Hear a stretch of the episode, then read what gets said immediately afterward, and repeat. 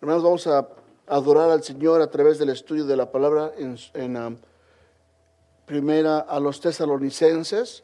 Si tiene su Biblia, abra su Biblia, primera carta a los tesalonicenses.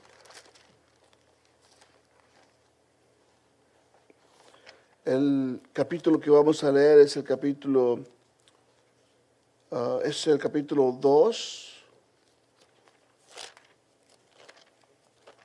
Primera carta a los tesalonicenses. Y si no tiene Biblia, nomás levante la mano y le conseguimos una Biblia. Y a la vez también los niños, ¿verdad? siempre se me olvida la, la, Los niños, ¿verdad? Salgan con su maestra, trae un estudio la maestra hoy día, ¿verdad? Pueden salir con su maestra. Y ahí los niños se van a, van a tener su, su um, tiempo de adoración con, con su maestra. Muy bien. Y mientras tanto, abrimos nuestras Biblias, ¿verdad? Primera a Tesalonicenses, capítulo 2, del verso 13 al verso 16. Vamos a, vamos a leer la escritura y vamos a leerla reverentemente en nuestros lugares. Y dice así la palabra del Señor. Por lo cual también nosotros, sin cesar, damos gracias a Dios de que cuando recibiste la palabra de Dios, que oísteis de nosotros, la recibisteis no como palabra de hombres, sino según es en verdad la palabra de Dios, la cual actúa en vosotros los creyentes. Primera a Tesalonicenses capítulo 2, verso 14, dice, porque vosotros, hermanos, venisteis a ser imitadores de las iglesias de Dios en Cristo Jesús, que están en Judea, pues habéis padecido de los de vuestra propia nación las mismas cosas que ellas padecieron de los judíos, los cuales mataron al Señor Jesús y a sus propios profetas, y a nosotros nos expulsaron y no, no agradan a Dios y se oponen a todos los hombres impidiéndonos hablar a los gentiles para que éstos se salven. Así colman ellos siempre la medida de sus pecados, pues vino sobre ellos la ira hasta el extremo. Señor Jesús, gracias te damos. Santo Espíritu, pedimos que una vez más tú nos guíes, nos nutras y nos hagas, Padre, salir diferentes de como entramos, Señor. Bendícenos en esta hora de meditación de la palabra en Cristo Jesús. Amén. Vamos a hablar acerca de este tema. Puse el título El poder de la palabra, el poder de la Biblia. Y la palabra de Dios, ¿verdad? Que tiene el poder de cambiar vidas. La palabra de Dios tiene el poder de cambiar vidas. Vemos en esta pequeña historia, ah, parte de la escritura, que Pablo da gracias a Dios a estos personas, esos hermanos de Tesalónica, ¿verdad? De cómo ellos recibieron la palabra de Dios. Y cuando Pablo llega a Tesalónica, ese lugar es, está al norte de Grecia, ese lugar es un lugar capital, Tesalónica, en aquel entonces más bien. Pasaba una carretera muy principal que era la vía Ignacia que llegaba a Roma. En Tesalónica estaba a los pies de la ciudad estaba el monte Olimpos. El monte Olimpos es donde estaban, ahora sí que era el panteón, le llaman el lugar de los dioses, de todos los dioses. Entonces ese era un lugar como cosmopolita y muy pagano, muy pagano. Vemos que Pablo llega a ese lugar y, tiene problemas al, al llegar porque lo persiguen lo persiguen. Quiero que hable conmigo en, Hechos 17. Rapidito, vamos a leer un poquito de lo que pasó ahí. Hechos capítulo 17. si no lo tiene, lea conmigo, vas a escuchar, dice, verso 1, se pasando por An, Anfilopis y Apolonia, llegaron a Tesalónica, donde había una sinagoga de los judíos. Estamos hablando en Hechos 17, capítulo 1, perdón, Hechos capítulo 17, verso 1, y voy al verso 2, y dice Pablo, Y Pablo, como acostumbraba, fue a ellos por tres días de reposo y discutió con ellos en Tesalónica. Tres, declarando y exponiendo por medio de las escrituras que era necesario que el Cristo padeciese y resucitase de los muertos, y que Jesús, a quien yo anuncio, decía Pablo, decía él, es el Cristo. Y algunos de ellos creyeron y se juntaron con Pablo y con Silas, y de los griegos piadosos gran número, y mujeres nobles no pocas. Entonces los judíos que no creían, teniendo celos, tomaron consigo algunos ociosos, hombres malos, y juntando una turba alborotaron la ciudad, dice, asaltando la casa de Jasón, y procuraban sacarlos al pueblo para, ¿para qué? Para apedrearlos, para matarlos. Pero no hallándolos, trajeron a Jasón y algunos hermanos ante las autoridades de la ciudad, gritando, estos que transforman o trastornan al mundo, perdón, al mundo entero, también han llegado acá. Estos que trastornan al mundo entero han llegado aquí. Cuando llegaron esas personas, Pablo, Silas, Timoteo a predicar la palabra de Dios, no llegaron en, recibiéndolos con brazos abiertos, ¿verdad? Algunos sí aceptaron, pero dice que algunos judíos se levantaron contra ellos y los, persiguieron, ¿verdad? Los querían apedrear, los querían matar. Y, eso es lo que estaba pasando cuando ah, ellos llegaron y, total de que ellos salen, Pablo y Silas salen de Tesalónica, se van a Berea y después llegan a Grecia, Corintio, y de Corintio manda esta carta Pablo a la iglesia, a los corintios. ¿Y qué es lo que dice? Digo, a Tesalónica, y volteando a Tesalonicenses una vez más, Pablo dice que él da gracias a Dios por la forma en que han recibido la palabra de Dios, como dice el verso 13 dice, de que cuando recibiste la palabra de Dios que oíste de nosotros, la recibiste no como palabra de hombres, sino como dice ahí, palabra de quién? Palabra de Dios. ¿Cómo recibes tú la palabra? ¿Cómo recibes tú la Biblia? ¿Crees tú que la Biblia es realmente la palabra de Dios? ¿Crees tú eso? ¿Sí? ¿No? Unos dicen que sí, pero sus vidas dicen otra cosa. Los hermanos en Tesalónica habían hecho la decisión y habían recibido la palabra de Dios tal y como es la palabra de Dios. Y la recibieron. Y la palabra de Dios es una palabra viva, viva. Unos hombres piensan que la Biblia fue inspirada solamente por hombres solamente y que se manipula y que fue, eh, fue hecha para controlar las masas. En los años 60 decían los rusos que la religión era el opio del, pueblo, la droga del pueblo. Los, los científicos no quieren reconocer las escrituras. Pero la escritura dice, ¿verdad? En segunda a Timoteo, Voy a leer esa rapidito. ¿Qué dice la escritura de sí misma? Sabemos que afuera los hombres no creen en la escritura, pero dice en segunda a Timoteo capítulo 3, verso 16, ¿lo tiene usted? Si lo tiene. Quiero que agarre ese, ese, ese verso, lo subraye si lo tiene en su Biblia y trate de memorizarlo. Segunda carta a Timoteo capítulo 3, Segunda carta a Timoteo capítulo 3. No tenemos.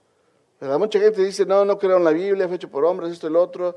La Biblia ha sido probada vez tras vez tras vez que es eficiente, es verdad y es la palabra de Dios. Y la misma Biblia lo dice aquí.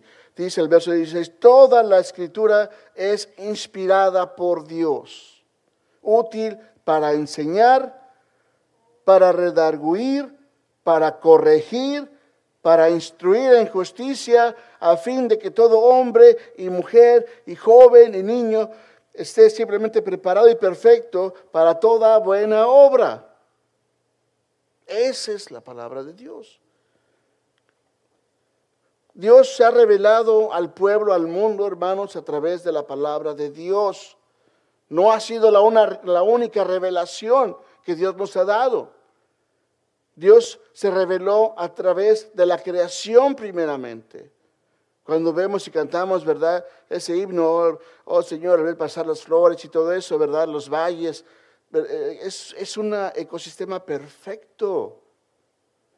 Los babies, ¿verdad? Los que tienen nietos, ¿verdad? Los babies es una creación divina perfecta.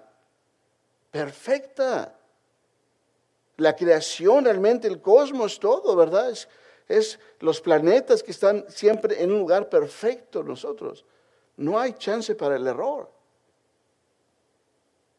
Dios se ha manifestado a través de la creación. No sé si ustedes saben, pero tú sabes, los, los snowflakes, la nieve que cae, dicen los científicos, cada, cada nieve o cada snowflake es diferente en diseño la una de la otra.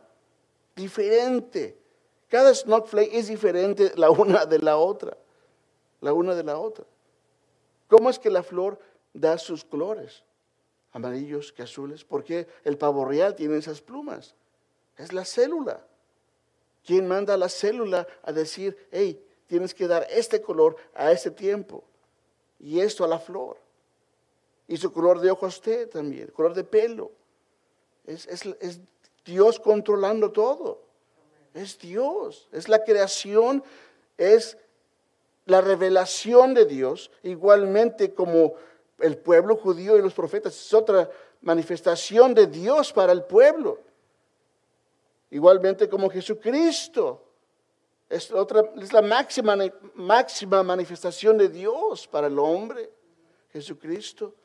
Pero su palabra el Señor nos la ha dejado también como revelación y, y, es algo que el Señor nos revela. La palabra de Dios es, es viva y eficaz en nuestra meditación de hoy la escritura nos dice Pablo que da gracias a Dios por esa iglesia de los hermanos en Tesalónica, una ciudad que era simplemente cosmopolita, como hemos dicho. Y lo que dice que la palabra de Dios, la cual ellos recibieron no como palabra de hombres, sino como palabra de Dios, la palabra de Dios que trae el mensaje de Dios, ¿verdad? Ese mensaje que cambia vidas, cambia corazones, cambia familias para honra y gloria de su nombre. Y por haber recibido la palabra en medio de tribulación. a veces la, gente no quiere venir a la iglesia porque tiene muchos problemas, están tristes, están derrotados, se sienten. Y es cuando más se debe de venir al templo. Esas personas estaban siendo perseguidas y estaban recibiendo la instrucción, la instrucción de la palabra de Dios. Vemos, dice Pablo una vez más, por esto también nosotros sin cesar damos gracias a Dios de que cuando nos recibiste a nosotros, el mensaje no fue como palabra de hombre, sino recibiste el mensaje como palabra de Dios. Y vamos a ver en este pasaje vamos a hablar de la palabra de Dios, que tenemos que compartirla, tenemos que, que recibirla a través de, tribulación, ¿verdad? La palabra de Dios tenemos que recibirla por fe y, y vamos a hablar acerca de la palabra de Dios, que es palabra viva. Quiero que abran sus Biblias a Hebreos 4, Hebreos capítulo 4.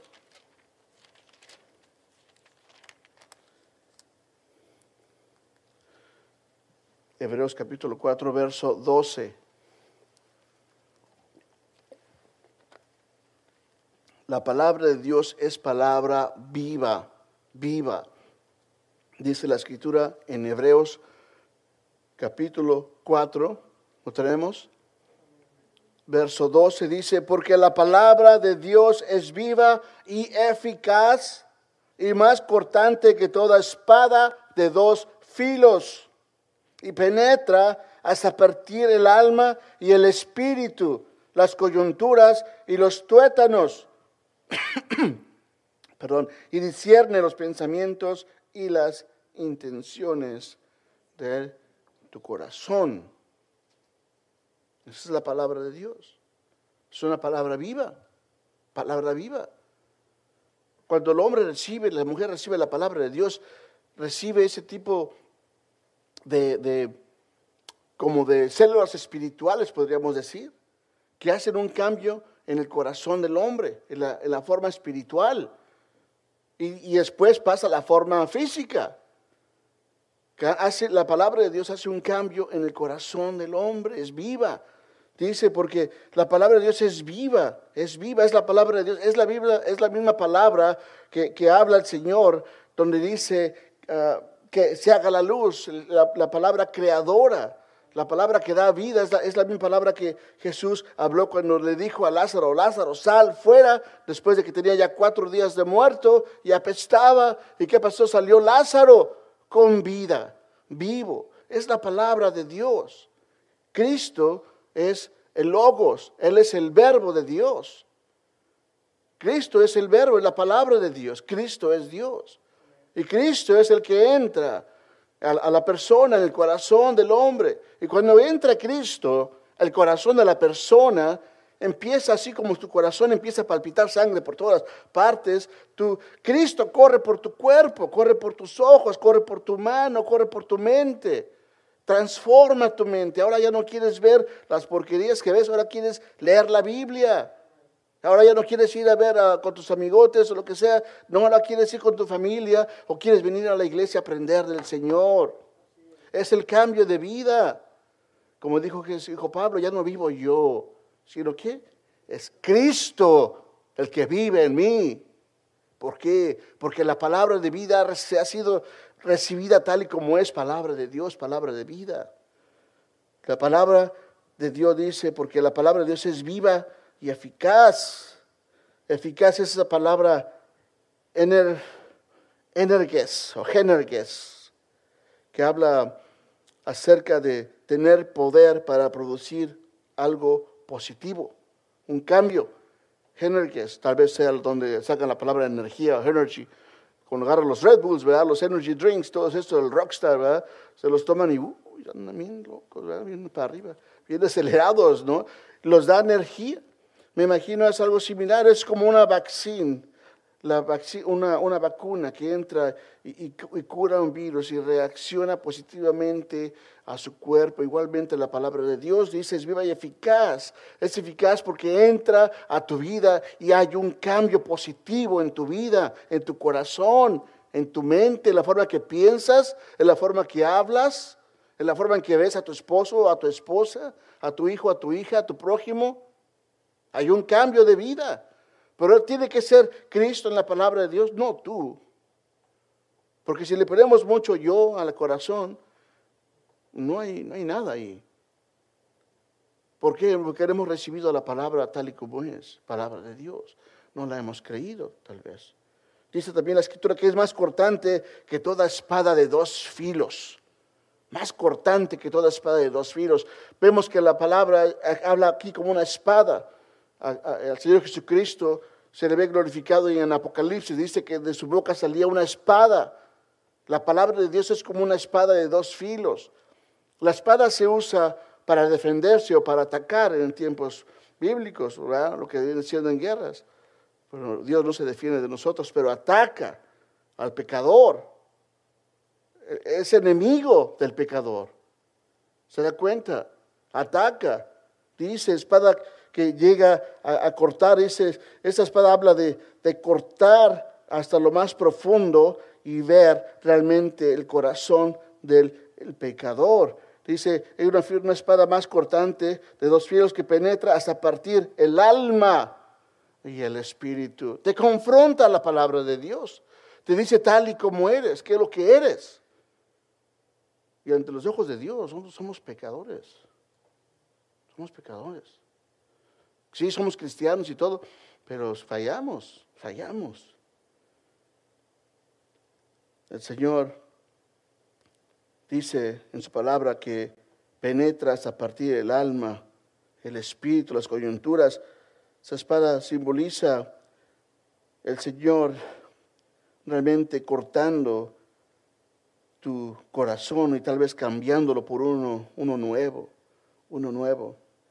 Y habla, habla, de, habla de, del corazón, al final. Dice el verso 12 en Hebreos 4, al final dice que, que llegas a cortar los tuétanos. O sea, te, te duele cuando te eres confrontado con la verdad de la escritura. Y dice, y disciernen los pensamientos y las intenciones del corazón, del corazón. Hermanos, el corazón es perverso. Cuando decimos, oh, yo, ah, ahora sí tengo un corazón bien sensible, ¿verdad?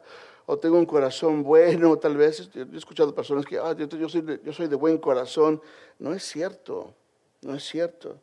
¿Qué dice Jeremías 17.9? Quiero que abran sus Biblias. Y eso también lo va a marcar usted con un highlighter. Jeremías, libro de Jeremías, capítulo 17.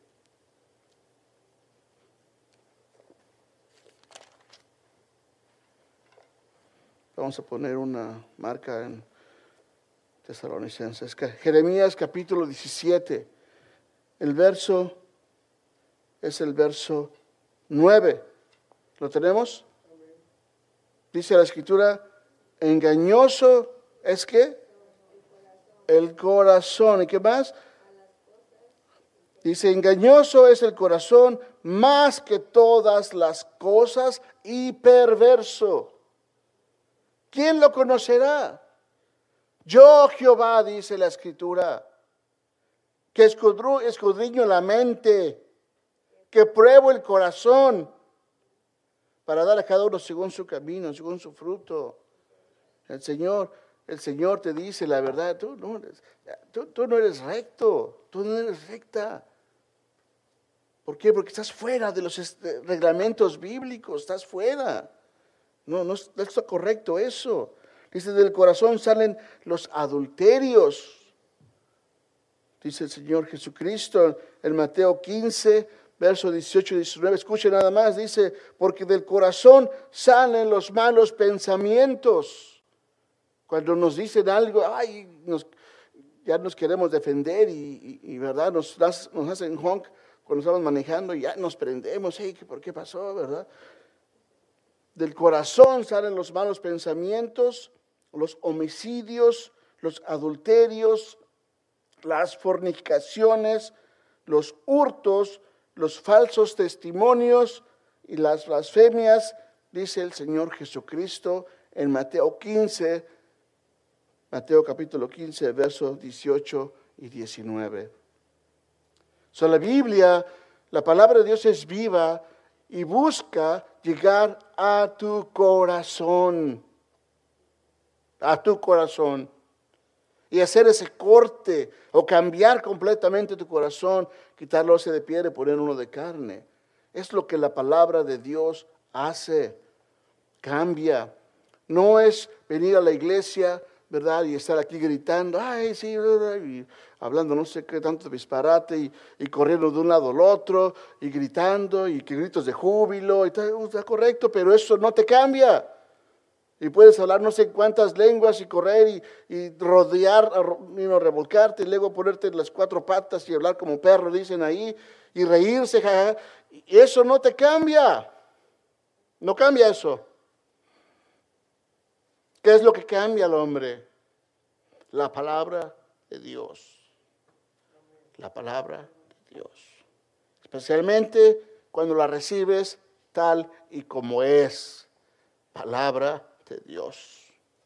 Dice en Proverbios 4:23, sobre toda cosa guardada, dice, sobre toda cosa de valor. Proverbios 4:23, sobre toda cosa valiosa Guarda tu corazón, porque de él mana la vida. Sobre toda cosa valiosa o guardada, dice, guarda tu corazón, porque de él mana la vida. ¿Qué le ponemos a nuestro corazón? Coraje, rencor, ¿verdad? De que ah, a veces no nos quieren, ¿verdad? Nos sentimos, ah, ya nadie me quiere. No, no, no es son, mentiras del diablo todo eso. Son mentiras del diablo todo eso. Definitivamente hay una persona que te ama, ese es Jesucristo. Ese es Jesucristo, el Dios creador eterno. Entonces vemos que la palabra de Dios es una palabra viva, viva. No es solamente un libro. Sí tenemos historias, ¿verdad?, que nos enseñan, pero es la palabra de Dios. Y la palabra, como dice el Señor en, en, en Deuteronomios, de toda, no solamente de pan vive el hombre, sino de toda palabra que sale de la boca de Dios. Tenemos, una vez más, una vez más, una vez que llegamos a ser, por ejemplo, hijos de Dios, nuestra nueva naturaleza tiene que ser nutrida. Tú tienes que nutrirte de cosas espirituales. Tienes que venir a la iglesia, conectarte con la iglesia local por eso Cristo la, formó, la iglesia es la familia de Dios. Aquí en la iglesia nos nutrimos con amor de Cristo. Nos nutrimos con su amor. ¿Por qué? Porque nos ha cambiado con su palabra. Y nos ayudamos, nos amamos en Cristo. Nos amamos en Cristo y cuidamos uno al otro en Cristo. Entonces la palabra de Dios da vida. Cristo es el que da vida. Él dijo, yo he venido para que tengan vida. Se dijo el Señor, yo he venido para que tengan vida y la tengan en abundancia. So, Dios quiere darnos vida. La persona que no ha hecho la paz con Dios sigue muerto en vida.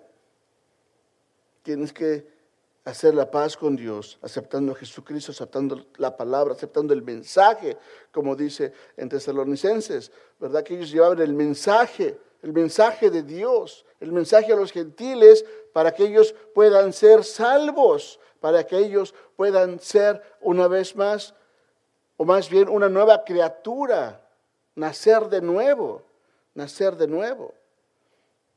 So, hermanos, la iglesia en Tesalónica no era una iglesia que ya estaba establecida.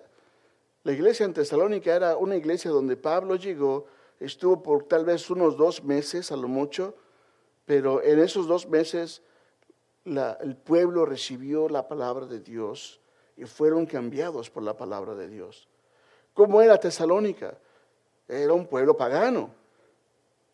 Cuando leemos la historia, Tesalónica no estaba tan lejos de Corintio, tal vez unas 100 millas tal vez a lo mucho. Corintios decían que era una ciudad bien pecadora, que tenía un gran, el Partenón tenía un gran templo a Diana, que dicen unos, uh, dicen unos historiadores que, podía caber ahí hasta mil uh, sacerdotisas, o, en otras palabras, ah, prostitutas, ¿verdad? Rameras, porque era lo que realmente se hacía para adorar a Diana o a Afrodita. Es lo que se hacía para la adoración. Tenían a Dios Dionisio, Dionisio, el dios del vino, con la diosa Nikea o Nike, la diosa de la competencia, de, como Nike, así como Nike. Nike era una reina que era la, de las competencias y siempre andaban en juegos. todo el tiempo era paganismo, paganismo todo el tiempo. Pero llegó la palabra de Dios ellos la recibieron y fueron cambiados, fueron cambiados. ¿Verdad? Dice el Señor en Isaías 1.18, venid luego, dice Jehová, y estemos a cuentas. Si vuestros pecados fueren como la, como la grana roja, como la nieve serán emblanquecidos. Y si fueren rojos como el carmesí, vendrán a ser como blanca lana. Estamos en Isaías 1.18. Isaías 1.18, apúntelo.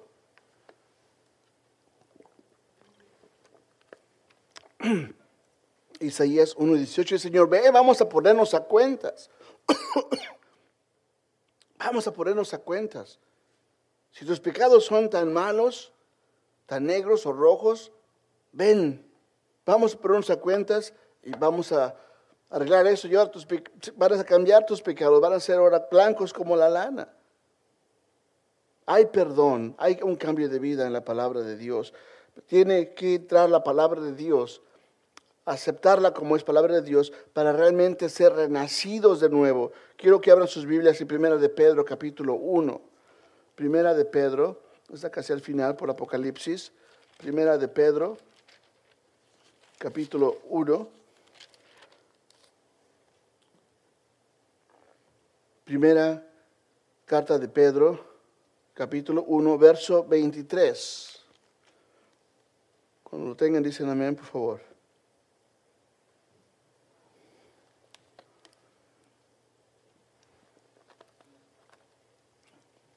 ¿Lo tenemos? Primera de Pedro 1.23. Dice ahí la palabra, siendo renacidos, no de simiente corruptible, sino de incorruptible. ¿Por qué dice ahí? Por la palabra de Dios. Por la palabra de Dios que vive y permanece para siempre. Es la palabra de Dios. Tú tienes una decisión que hacer. O aceptas la palabra de Dios tal como es, o simplemente te vas a engañar a ti mismo. Puedes engañarnos a nosotros, pero Dios no lo vas a poder engañar. Tu familia va a ser igual. No va a haber un cambio en ti. Vas a perder tu tiempo tal vez, pero no, de nosotros vamos a seguir creciendo, vamos a seguir aprendiendo. Aquí vamos a seguir enseñando la palabra de Dios. Sigue con nosotros. Tenemos, como hemos dicho en los anuncios, tenemos esa, esas ah, sermones, pero también en, el website tenemos esa opción de estudiar más de la Biblia. Hay tanta información hoy día como no hay idea. Tenemos tanto material en inglés y en español para niños, jóvenes, matrimonios, basado en la escritura. Tenemos que cambiar tal vez nuestra forma, nuestros hábitos de ser, porque lo primero que pensamos es que no tenemos tiempo. Dice, no hay tiempo. Oh, ¿cómo no? Sí, sí hay tiempo. Una vez más, la escritura en primera de Pedro dice, siendo renacidos no de simiente corruptible, sino de incorruptible por la palabra de Dios. La palabra de Dios. Porque dice el verso 24, porque toda carne es como hierba, y la gloria del hombre como la flor de la hierba. ¿Qué es lo que trabajamos? ¿Qué es lo que hacemos? Eso se va a acabar. Se va. Tu cuenta en el banco, tu casa, tu, retiro, lo que sea, tus logros académicos, como sea. Eso se acaba. Pero aquí el Señor dice que podemos vivir nuevas criaturas en la palabra de Dios, que es para siempre. Jesucristo nos dice hacer tesoros en el cielo, hacer tesoros en el cielo. ¿Cómo va a ser tesoros en el cielo si no le ponemos nada ahí? Es como una cuenta de banco, ¿verdad? O, una casa que quiere ser construir. Pues, ¿Cómo va a vivir si nunca le pone atención? ¿Verdad? Nunca ni siquiera le barre el patio ni nada. ¿No? No le pone ni siquiera un dólar a su cuenta de banco de savings. ¿Verdad? ¿Cómo? Si no le ponemos atención. El nacer de nuevo es la prioridad de Dios en su palabra. Cuando la, escritura entra, nos cambia, Jesucristo viene y reina en nuestro corazón y somos templo del Espíritu Santo de Dios. Amén. Es lo que dice la escritura. Somos templo del Espíritu Santo de Dios. Muchos ya lo tenemos, muchos tal vez todavía no, estamos trabajando en eso, ¿verdad? Pero los que tal vez hemos ah, apagado o entristecido al Espíritu Santo, aquí eh, se puede, se puede empezar otra vez. La palabra de Dios restaura, restaura, sana, porque es viva, sana, levanta. Dios no quiere ver a su hijo tirado, a su hija. No, no, familias ahí divididas, peleadas. No, no. Eso es lo que el diablo quiere. ¿verdad? Pero el Señor tiene un plan. Tenemos que nacer de nuevo. Como dice en 2 Corintios 5, 17. Porque, vamos a leerlo más bien segundo a los Corintios. Yo sé que eso lo han escuchado ustedes mucho, um, eh, eh, en muchas predicaciones, lo sabemos de memoria, pero no está, no estamos tal vez viviendo como, como deberíamos tal vez hacer. Esas personas en, en, uh, Tesalónica uh, hicieron una iglesia formaron la iglesia tal vez en dos o tres meses. ¿Sabe cuánto tiempo tenemos aquí nosotros? Cuatro años. Cuatro años. Y, la gente es dura. es dura para recibir la palabra de Dios. Pero cuando la recibe, dice la escritura en, 2 Corintios 5, 17, dice, de modo que si alguno está en Cristo, nueva criatura es. Las cosas viejas ya pasaron, aquí son hechas nuevas. Y el Señor siempre está en los negocios de construir cosas nuevas, cosas nuevas. Un nuevo chance, una nueva oportunidad, ¿verdad? Un nuevo renacimiento, si le quiere hacer un nuevo compromiso, el Señor, el Señor hace las cosas nuevas. Y vemos, hermanos, de que Pablo dice que él se gozaba por esos hermanos al ver cómo es de que la palabra de Dios accionaba en sus vidas, ¿verdad? Accionaba en sus vidas. Estamos en um, Tesalonicenses, capítulo 2. Primero a Tesalonicenses, estamos terminando.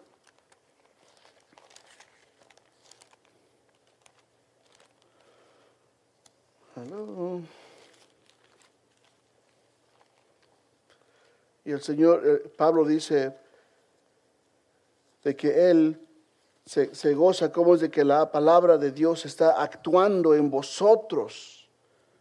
Verso 13, actuando en vosotros actúa, hay una acción. La palabra del Señor es actúa si la dejas actuar. Para la próxima semana vamos a hablar acerca de la fe. Porque dice, ¿verdad? Que se recibió como palabra, tenemos que tener fe. Porque sin fe es imposible adorar a Dios y agradar a Dios. Esos, esos elementos tienen que estar envueltos. Eso es lo que vamos a hablar la próxima semana. Pero vemos que esos hermanos o las personas de Tesalónica escucharon el mensaje de Dios, fueron cambiados. Las personas de Tesalónica recibieron la palabra de Dios, fueron bendecidos. Las personas de Tesalónica recibieron la palabra de Dios para ser criaturas nuevas y fueron hechos hijos de Dios. Hijos de Dios. Y los hermanos en Tesalónica formaron la iglesia de Tesalónica, la cual tenemos sus cartas que son bendición para nosotros. ¡Qué bendición! he recibido la palabra de Dios. Vamos a hacer lo mismo. Y el Señor nos dé bendición. Vamos a continuar la, próxima semana con este tema y, terminarlo. Pero meditemos, ¿verdad? ¿Cómo recibo yo la palabra? ¿Qué estoy haciendo con ella? ¿Está haciendo un cambio en mi vida? ¿Pueden ver la gente que estoy cambiando para Cristo? Oremos. Bendito Padre, gracias te damos, Señor, por la bendición de tener el poder de ser cambiados para bien, de ser cambiados para nuevas personas, a tu imagen, del poder de ser cambiados y no ser como la imagen de la serpiente, pero la imagen de tu Hijo Jesucristo a través de tu palabra, Señor. Gracias te damos. Pedimos, Padre, que tú bendigas a tu pueblo, a tu iglesia aquí por nombre los que no han llegado, Señor, los que no vinieron hoy, que tu Padre conoce sus situaciones, tengas una bendición especial para ellos, Señor. Pedimos por nuestra hermana Marisela, Señor, que tú le bendigas, su familia también, Padre, igualmente con nuestro hermano, Ron Lind, que ha sido recuperado de su cáncer, que tú le prosperes, Señor. Los ponemos en tus manos a esas dos personas, Padre, a esas familias, Señor. Y Señor, pedimos que tú seas glorificado en este día. En Cristo Jesús. Amén.